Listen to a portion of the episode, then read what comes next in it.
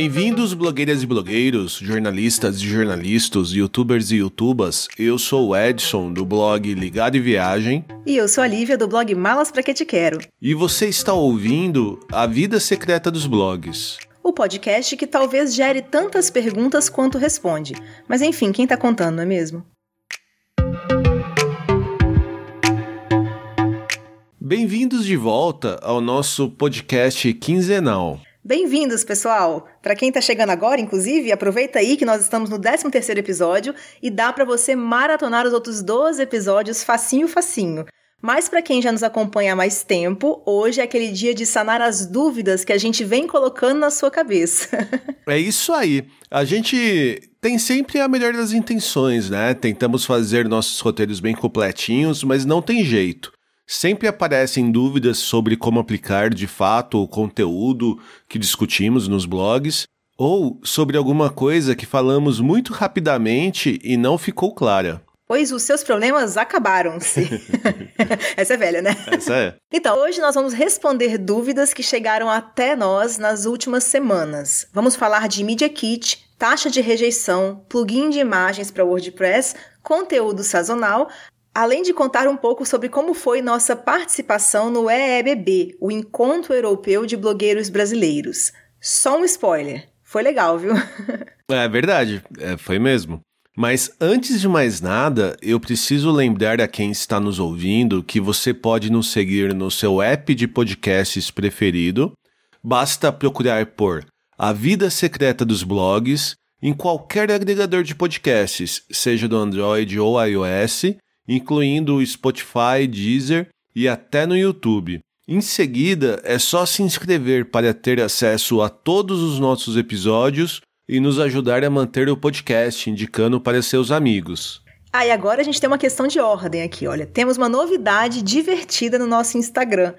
Filtros, gente. Lançamos um filtro super divertido lá, mas eu não vou contar qual é aqui para não perder a surpresa, né? é verdade, ficou bem divertido. E é uma ótima oportunidade de vocês divulgarem nosso perfil do Instagram para os seus amigos, né? Isso aí, para acessar esse filtro é só ir no nosso perfil do Insta e selecionar a aba de filtros, que fica bem ali no meio, entre as abas de foto e as de marcações. Ou qualquer coisa, né? Você nos, pode nos mandar um direct que a gente te mostra também o filtro, se for o caso. É, em breve, a gente pretende criar mais filtros ainda. Então, se alguém quiser sugerir ideias, a gente está aceitando e podemos usar as melhores, que tal? É uma boa ideia. Ah, e não esqueça também, né? Se você usar o nosso filtro, lembre de nos marcar nos stories que a gente reposta. Isso aí. E outra coisa agora, recentemente a gente teve mais uma avaliação lá no Apple Podcasts, não foi? Sim, dessa vez quem deixou o review lá foi a Karina do blog. Nossa, o mundo é nosso. Peraí, só um comentário que foi ótima essa entonação. Acho que a Karina vai te contratar para falar o, o slogan, né? Vamos ouvir o que ela tá achando do podcast. Dicas que de fato ajudam os blogueiros com informações completas e muito bom humor. Eu sou fã, fico contando os dias para sair o um novo episódio. Que legal, muito obrigado, Karina. Obrigado, Karina, arrasou mesmo, hein? Uh, e a gente também recebeu uma mensagem privada lá no Instagram que vamos ter que compartilhar aqui. Essa merece um fundo musical emotivo, né, Edson? Essa merece. E é uma história que começa triste, mas termina feliz. Quem mandou foi a Flávia do blog Se Lança. Vamos lá, mensagem da Flávia ouvindo todos os episódios do A Vida Secreta e amando. Tava super desanimada com o blog. Te ouvir me encheu de motivação de novo para tentar fazer isso aqui dar certo.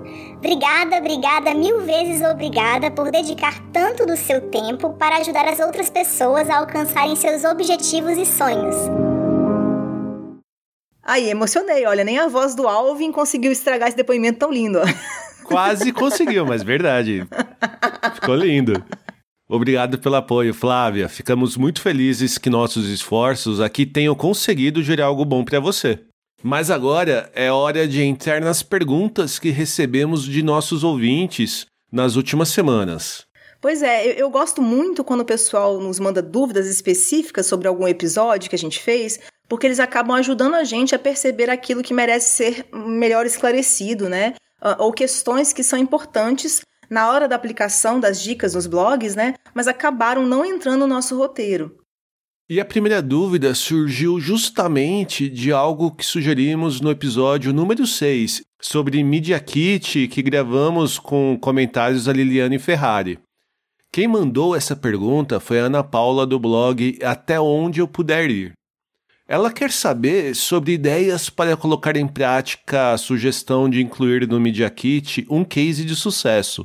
A dúvida dela, mais especificamente, é o que fazer quando trata-se de um blog novo, ainda sem projetos ou mesmo parcerias realizadas. É uma boa ideia mesmo, Lívia?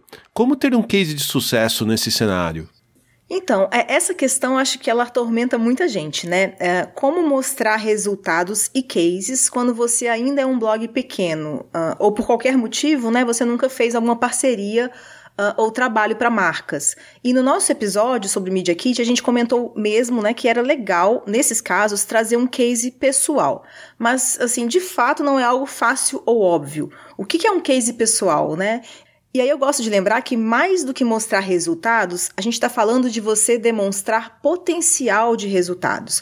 O que eu quero dizer com isso, né? Uh, mesmo que você nunca tenha vendido alguma coisa diretamente para o seu público, se você tem um texto super bem acessado que fala de algum produto ou serviço, por exemplo, ele é sua prova de sucesso potencial, né? Nenhuma marca pagou por ele, mas você demonstra que consegue ter um número considerável de leitores quando fala de produtos ou serviços.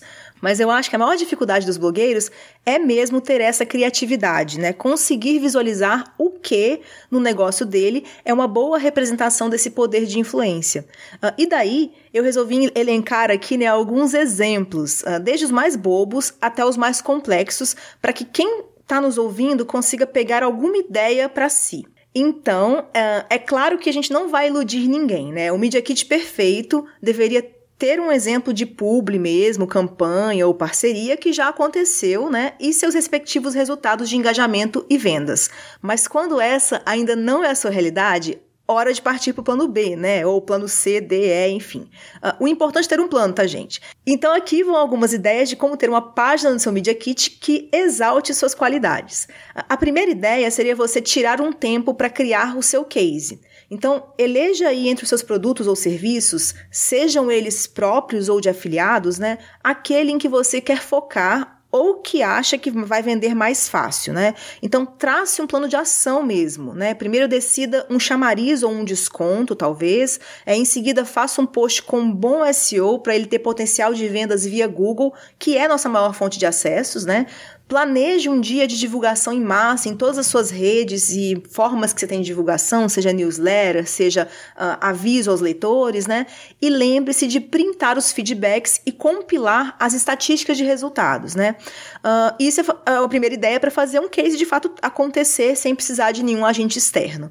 Uh, a segunda ideia seria aquela que eu citei há pouco, né? Pegar um texto seu que já tem bom resultado e exibir no Media Kit as estatísticas de acesso e ou conversão dele. E pode ser desde um post que vende ativamente um serviço ou produto, até um post que, independente do foco, converte bem um afiliado. Daí, as estatísticas do painel de controle do afiliado vão ser sua melhor prova, né? Uh, outra ideia é se você usa bem os stories do Instagram, você pode colocar no seu Media Kit imagens uh, dos resultados, as estatísticas dos stories, né, daqueles que tiveram boa interação, seja com compartilhamentos, seja com respostas ou até cliques e links, né? Mais uma ideia, se você costuma receber muito feedback nos comentários ou mensagens privadas, é fazer um print dos mais legais, né? Aqueles em que seus seguidores dizem que usam seu blog para tudo, né? Ou que compraram algo por indicação sua, né? E existe mais uma opção que poderia estar até no topo dessa lista, tá? Mas eu deixei em separado porque é a única que não depende só de você, mas é algo factível, né? É, essa opção seria fazer um Media Kit mais simples, sem case de sucesso mesmo, mas fazer uma abordagem bem ativa de parceiros. Então, assim, você traçar um perfil de potenciais parceiros de pequeno, né, ou até médio porte e mandar uma proposta de ação com uma contrapartida simples da parte dele. Então, assim, mande para várias marcas e órgãos que algum acaba rolando mesmo. E aí você vai ter depois disso uma marca para colocar a partir daí no seu Media Kit. É, inclusive foi assim que eu fiz o meu Media Kit, eu me lembro primeiro, né? Uh, a primeira parceria que a gente fechou no nosso blog foi mandando e-mail para vários órgãos de turismo e aí um deles topou. E aí o meu Media Kit ganhou, né, imediatamente uma logomarca parceira. E daí algumas semanas já tinha um case de parceria para exibir. Então, muita gente acha, né, que o Media Kit, uh, o que vai gerar impacto vão ser os números, né, que você vai exibir nele, porém, em muitos momentos, a sua visão de mercado e atitude de ter ido atrás da marca, né, com argumento correto, claro, elas causam já uma boa impressão. Então, é, isso te diferencia do pessoal aí que se apresenta como influencer, né, só porque tá na moda, por exemplo, né, e fica uma coisa coisa realmente mais profissional e mais com mais conhecimento de causa. E todas as ideias que nós demos aqui, mesmo as mais simples, mostram uma visão de mercado, né, um entendimento de orientação ao cliente e a resultados, por exemplo. Enfim, muitas sugestões aí que eu acho que dá para todo mundo escolher ao menos uma, né? É, deixa eu até aproveitar e acho que é um ponto interessante, não sei se eu vou estar correto nessa afirmação, mas eu acho que a gente não precisa também ter um, um Media Kit único a gente pode ter um, como se fosse uma estrutura de Media Kit e adaptar esse Media Kit dependendo do com o objetivo ou do parceiro que a gente está buscando, né? Não, concordo, 100%. Eu, eu, por exemplo, tenho no mínimo três sempre. É, eu acho que, ou qual aconselho ter três, né? Que é aquele que vai no blog e que muito blogueiro prefere não colocar, por exemplo, dados uh, ah, um, ah, não é dados do blog, mas assim, é questões financeiras, né? Alguns não colocam valores, lá, exibi exibição dos valores dos publis no, uh, lá no seu blog. Você pode ter um no blog um pouco mais simplificado, e você pode ter um realmente com todos os dados, inclusive quanto você cobra e tudo mais pelos produtos. Você pode ter esse para enviar para quem te solicita, né? Uh, ou para enviar para alguém que está realmente prospectando.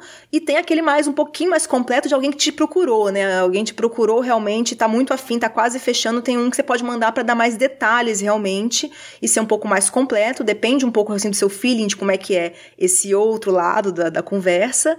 E fora o que você falou, se você mandar especificamente para um, um negócio que você sabe que está interessado no seu Pinterest, por que não então o seu Media Kit acrescentar algumas páginas sobre o seu Pinterest, né? Ou um, uma, uma, uma, empresa que você sabe que sempre trabalha via Instagram, que está procurando influências de Instagram hora de você priorizar o seu Instagram. Então, sim, eu acho que, que vale ter mais de um.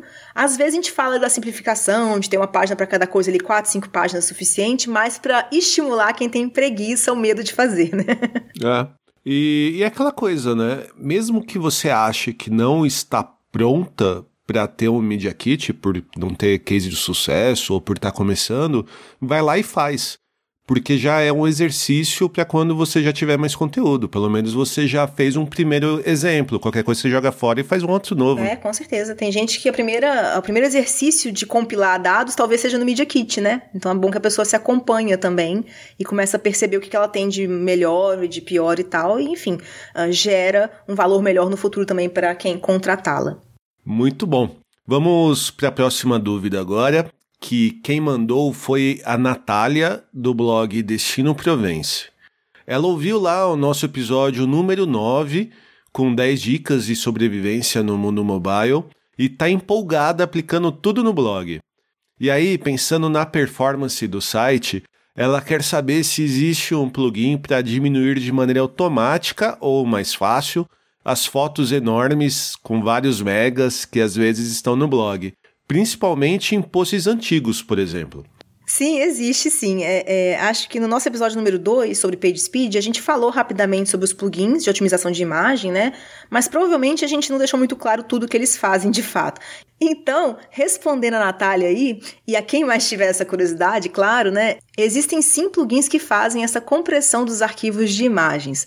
E aí eu posso citar três, né? Para ajudar o pessoal. Tem três que a gente costuma usar, que são o, o Smush It uh, o resmush.it e o que se chama EWWW, vou falar assim, porque é uma sigla. É, nós vamos, claro, né, deixar isso, os links deles né, na nossa página, né, lá na listinha de links que a gente põe no final dos posts desse episódio. Então é só acessar o nosso site www.avidasecretadosblogs.com.br que você vai encontrar a listinha lá também. Você usa qual no seu blog, Lívia? eu uso todos, eu tenho mais de um blog, eu também tenho mais de um cliente, eu não lembro de cabeça. Mas qual você mais gosta? Não, o que a gente mais usa é o Smush It. É só porque recentemente a gente trocou um dos blogs para o outro. Eu acho que esse www foi porque em algum cliente não foi compatível um deles, eu tava dando um pau, Entendi. mas o mais normal é o Smush. É, eu também uso o Smush e a princípio ele, ele cumpre bem, né? Esse é. objetivo de diminuir o tamanho da imagem uhum. sem, sem perder qualidade, né? Isso é um ponto bom, né? Exato. E a maioria deles tem como você, inclusive, escolher também. Se você não gostou do resultado, você tem como você pôr uma, uma variação ali de quanto que ele comprime ou não, enfim. Chega no resultado ideal. Tá, legal. E agora a gente vai entrar no bonde da Viajoteca.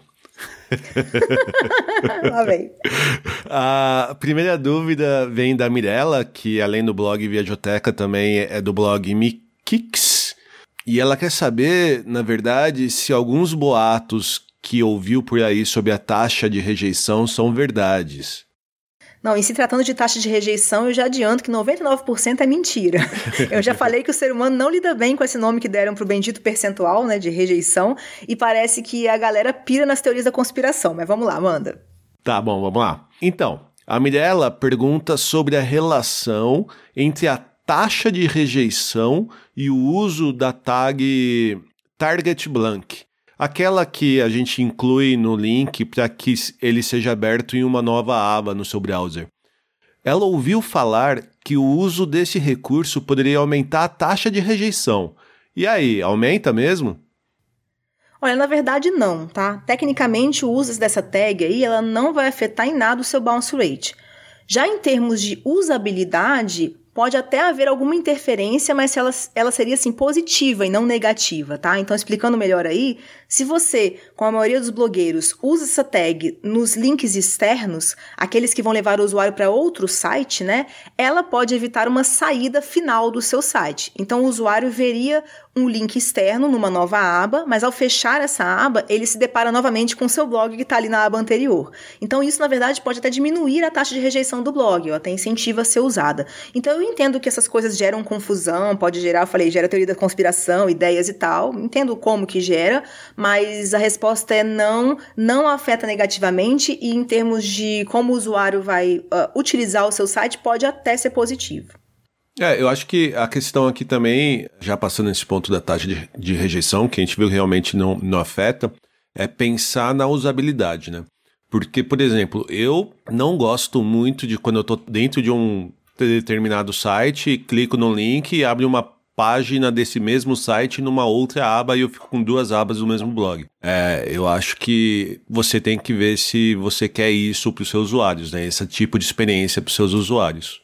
É, não, e aí eu totalmente desaconselho. Se fazer abrir uma nova aba para todo, para link interno, eu acho realmente que é isso. O usuário, muita gente não gosta e ninguém gosta disso em excesso, né? Então a pessoa fazer isso com frequência vai ser sempre um problema. E aí, já nos links externos são menos links, né? E você vai estar fazendo só quando ele sair realmente do seu blog, isso vai diminuir a chance dele reparar ou vincular isso ao seu blog a ser um problema. Lembrando que se você está fazendo o trabalho direito, você vai ter ou deve ter infinitamente menos links externos no seu blog do que links internos, tá, gente? Então, se em algum momento você deparar com um post e falar, não, eu tenho meio a meio, hora de mexer no post. Tem que ter muito menos link externo nesse post. E aí, só aquela pessoa que passar pelo link externo vai ter essa experiência de sair realmente da aba. Então vamos, vamos para a próxima pergunta, que é da Martinha, também do blog Viajoteca. Eu acho até que essas meninas do Viajoteca, elas se reúnem, sabe, para ouvir nosso podcast, anotam as dúvidas todas em conjunto e depois elas distribuem entre elas as dúvidas para cada uma mandar uma. Olha, a, a, é uma boa suspeita, mas eu acho que não. De qualquer forma, eu admiro bastante sua imaginação, viu, Lívia? é só uma imaginação. tá bom, vamos lá. Então, voltando para a dúvida da Martinha, ela disse que após ouvir o nosso último episódio, que é sobre conteúdo sazonal, ficou na dúvida sobre qual a melhor alternativa de fato. Fazer um conteúdo novo todo ano ou atualizar o já existente? E aí, você tem uma resposta certeira para esse caso? É, eu acho que dá para ter respostas até certas, vamos dizer assim, mas não tem resposta absoluta. Então, cada caso, cada negócio e mesmo cada post tem uma característica específica, né? No episódio sobre conteúdo sazonal, a gente também comentou que uma das melhores fontes de informação para essa decisão é o próprio Search Console do blog, né?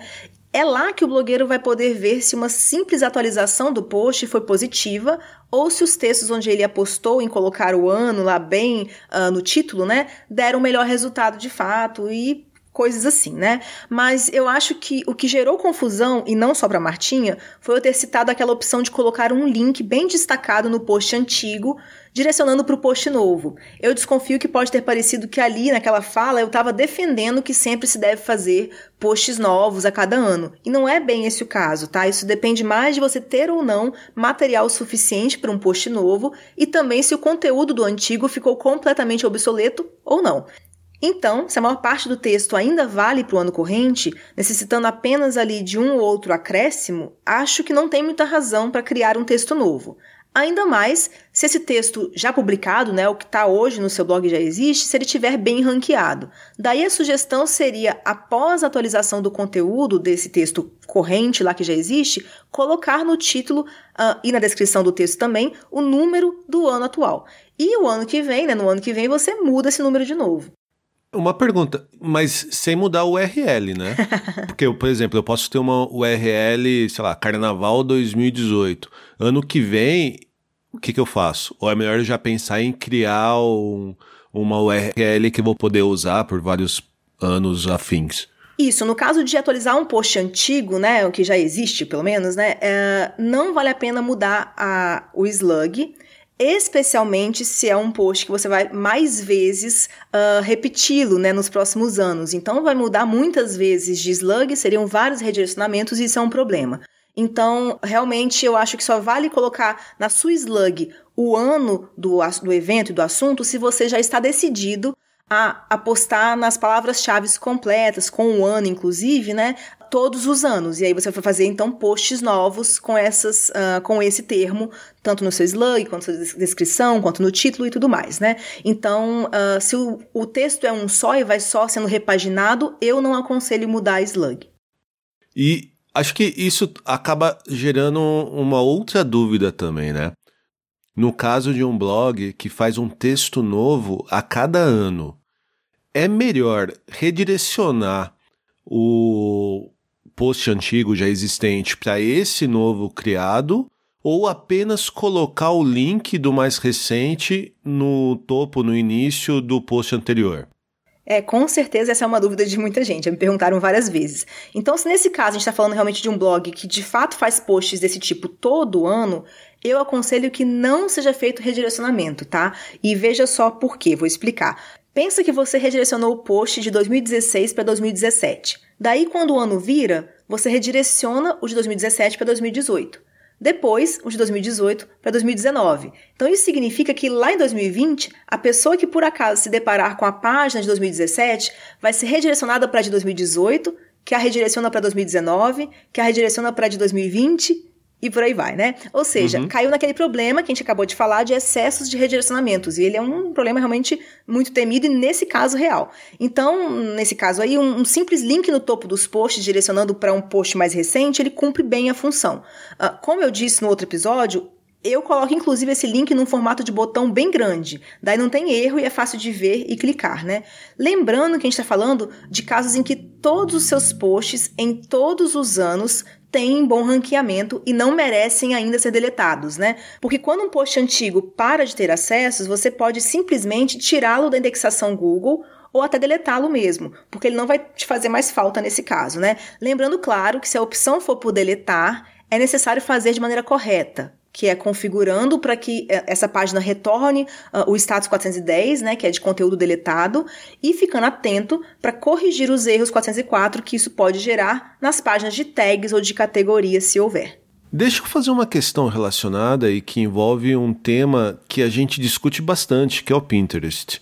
No caso de eu ter feito um pin para esse post sazonal com data na URL que a gente acabou apagando, nesse caso e eu ainda tenho que fazer um redirecionamento deste link que não existe mais para o novo criado, certo? Exato. é bom redirecionar no caso de um PIN, se ainda for um PIN que você está usando e realmente vão chegar no seu site através daí. A questão é que a gente está falando aqui um pouco de evitar excesso de redirecionamento, né? Então, nesse caso, é importante você pensar quando que isso vale a pena. Então, eu, por exemplo, não aconselharia fazer, como você falou, pins para textos datados. Isso é ruim. Então, quando você quer divulgar, né, ou apostar em textos de evento, você pode fazer aquele pin para uma categoria que sempre vai ter o último evento lá no topo da categoria, né? Ou então para os seus posts que você não deleta, que todo ano eles só são atualizados, né? Então tem que ter esse pensamento aí que o PIN é uma coisa que às vezes faz você ter algum fluxo para os seus posts antigos, então eu cada vez menos incentivo pins para conteúdos que realmente datados, como é o caso, né? Mas fora isso, uh, eu acho que essa opção de extinguir o post em algum momento vai ser necessária para alguns blogs, porque começa a ter conteúdo demais o blog. Quem aposta em conteúdo sazonal tem que se preparar para isso, né? Vai ter muitos posts pequenos e vai sempre sempre repetir, uma hora fica desnecessário ter realmente um post tão antigo. Você tem que tomar uma dessas decisões aí e ficar atento sempre de olho nos erros que plugins como o Redirection, por exemplo, é um plugin que te mostra o status de todos os erros 404 que o seu blog tem. Lá se acompanha bem se algo precisa ser feito sobre algum post que você decidiu deletar, por exemplo, e por acaso apareceu um fluxo para ele. Legal, eu acho que a gente acabou discutindo bastante coisa legal com as perguntas feitas. Então, já fica né, a dica e até um pedido que, no caso de vocês tiverem alguma dúvida, não deixe de entrar em contato com a gente, porque com certeza vai gerar conteúdo para um próximo podcast, não é, Lívia? Isso aí. A gente gosta bastante porque, enfim, não tem como a gente prever em todo episódio tudo que vai gerar de dúvida, né? E quando se aplica as coisas aos blogs, aí começam as diferenças, as coisas que não dão certo aqui e ali, e é uma ótima oportunidade de a gente solucionar, porque como dizia a nossa tia lá no pré-primário, a dúvida de um pode ser a dúvida de outros, né? Sabe a tia do primário. É, não deixa de estar errada, como diz minha irmã, que fala errado o ditado. E como a gente falou lá no início do podcast, a gente tem um último assunto para tratar hoje, que é sobre a nossa participação no EEBB, o Encontro Europeu de Blogueiros Brasileiros que aconteceu lá em Estocolmo. Pois é, e para quem talvez não conheça, aí, esse é um encontro que acontece anualmente na Europa e já está na sua sexta edição. É, e como a gente divulgou nas nossas redes sociais, nesta última edição nós tivemos o prazer de levar um pedacinho do nosso podcast para os participantes de lá, né? Pois é, e o evento foi super legal, viu, gente? É, eu falei um pouco sobre Pinterest avançado e o Edson apresentou o assunto dos podcasts, que são uma tendência no Brasil esse ano, né? Mas esse nem foi o seu primeiro EBB, certo, Edson? Você participou de alguns outros, né? Eu já participei de três edições da EBB. Eu não participei das duas primeiras, que aconteceram em Barcelona e em Porto, mas a terceira em Berlim eu fui. E foi bem legal, foi bastante gente. Acho que é uma grande oportunidade, porque a gente acaba trabalhando muito sozinho e tendo muito contato virtual com outros blogueiros, né? É uma oportunidade bem interessante você sair um pouquinho desse mundo virtual e ver como que é o dia a dia e ver como que é a experiência de né, compartilhar experiência com outras pessoas que têm a mesma profissão que você. Então eu participei de Berlim, participei de Madrid e agora é esse de Estocolmo. Agora a sua foi a primeira participação, né, Lívia? Foi a primeira participação e eu acabei de pensar agora enquanto você falava que a gente, a gente perdeu a oportunidade de produzir um conteúdo Porque, gente, a gente não se conhecia pessoalmente, né, Edson? A gente era é, um dos virtualizados. a gente faz o podcast já há um tempo. e a gente se conheceu em Estocolmo durante o encontro. E a gente perdeu a oportunidade, Edson. Tinha que ter feito lá um vídeo em primeira pessoa se encontrando e tal. Ia ser um bom conteúdo viralizado. a gente acabou esquecendo até de fazer uma propagandinha, né, pro podcast de nós dois falando na mesma tela. Olha, é verdade. Pois é, perdemos, perdemos, gente. Desculpa, vamos ter que encontrar de novo. fica pra próxima. Ah, fica pra próxima. Mas aí, então, gente, né, voltando ao assunto, a gente aproveitou a inserção desse assunto aqui no nosso podcast para pegar depoimento uh, da Gisele, uh, do blog Viajar pela Europa, que foi uma das organizadoras do evento desse ano. Vamos ouvir. Eu participo do EBB já faz muito tempo, essa é a quarta vez que participo. E ano passado, durante o encontro em Madrid, eu resolvi organizar o Encontro Europeu de Blogueiros Brasileiros em Estocolmo, porque assim, eu tinha muita vontade que as pessoas viessem para cá para conhecer a cidade, para conhecer a Suécia e também de mostrar um outro lado do blogueiro como empreendedor. E para mim foi assim, foi mágico ver esse encontro acontecer aqui em Estocolmo e ver a vibe que vocês, né, blogueiros que vieram para cá trouxeram para esse evento. Foi um fim de semana para mim muito divertido. Então foi um evento planejado por muitos meses, mas que nos últimos momentos, assim, durante o acontecimento do evento, eu vi realmente a ideia de encontro e amizade ser muito fortalecida no EBB.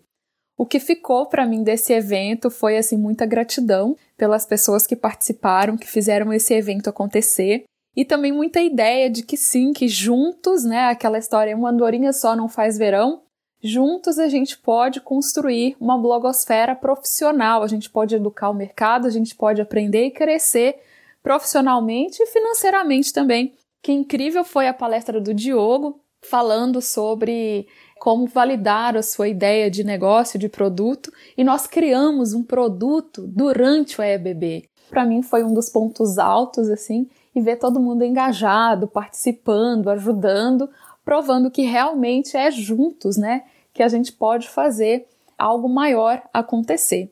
É, muito obrigada por terem participado e muito obrigada a vocês, a Vida Secreta dos Blogs, por me convidarem para fazer parte desse podcast. E obrigada pela visita a Estocolmo.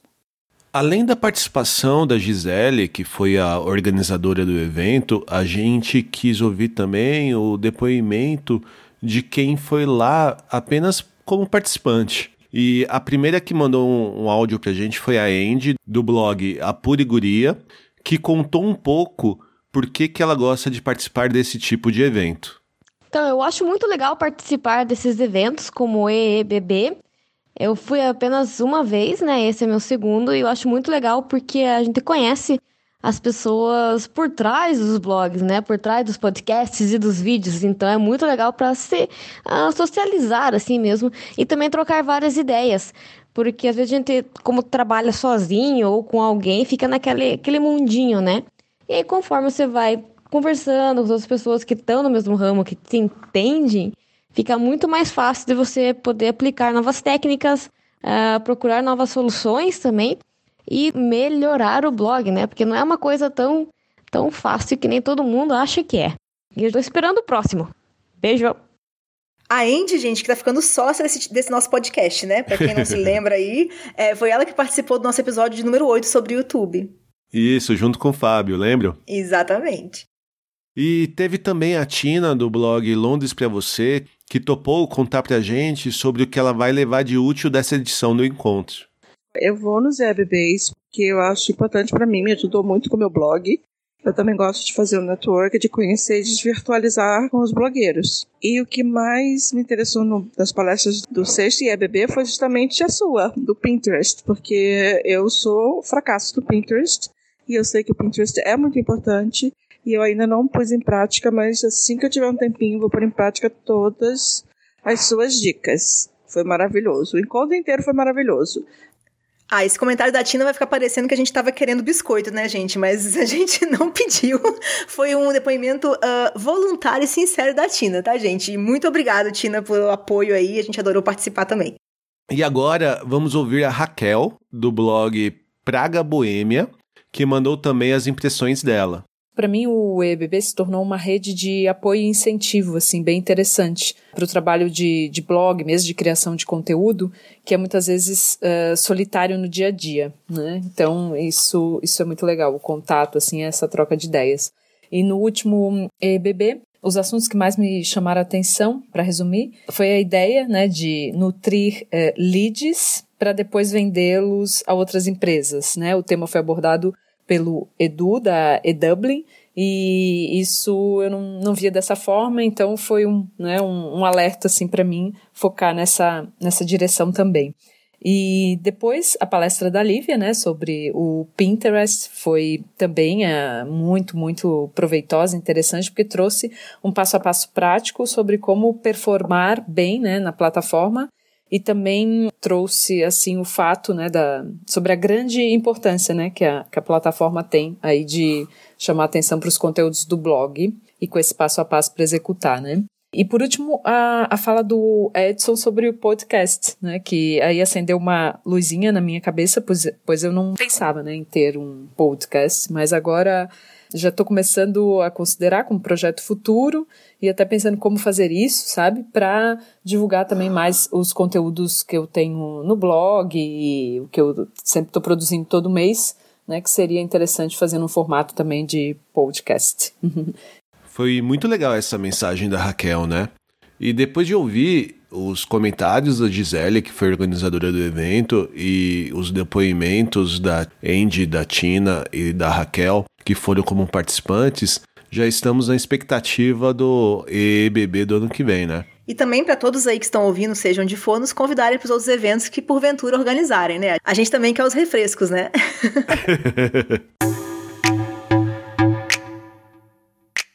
Nós chegamos ao fim de mais um episódio do podcast A Vida Secreta dos Blogs. Como já comentei, nós vamos deixar na página desse episódio no nosso site alguns links úteis que foram citados ou podem te ajudar a aplicar algumas das dicas que a gente deu nessa conversa de hoje. E para você participar do nosso papo com dúvidas e sugestões de outros assuntos, Basta mandar uma mensagem para a gente através do Twitter, Instagram, Facebook ou nosso e-mail. Pergunte arroba avidasecretadosblogs.com.br E não esqueçam de lá conferir nosso filtro do Instagram, usar, marcar a gente e compartilhar esse episódio com outras pessoas que você sabe que podem se interessar. Nós voltamos em 15 dias.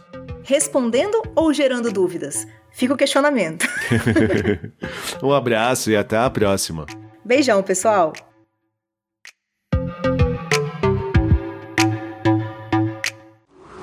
Free your mind.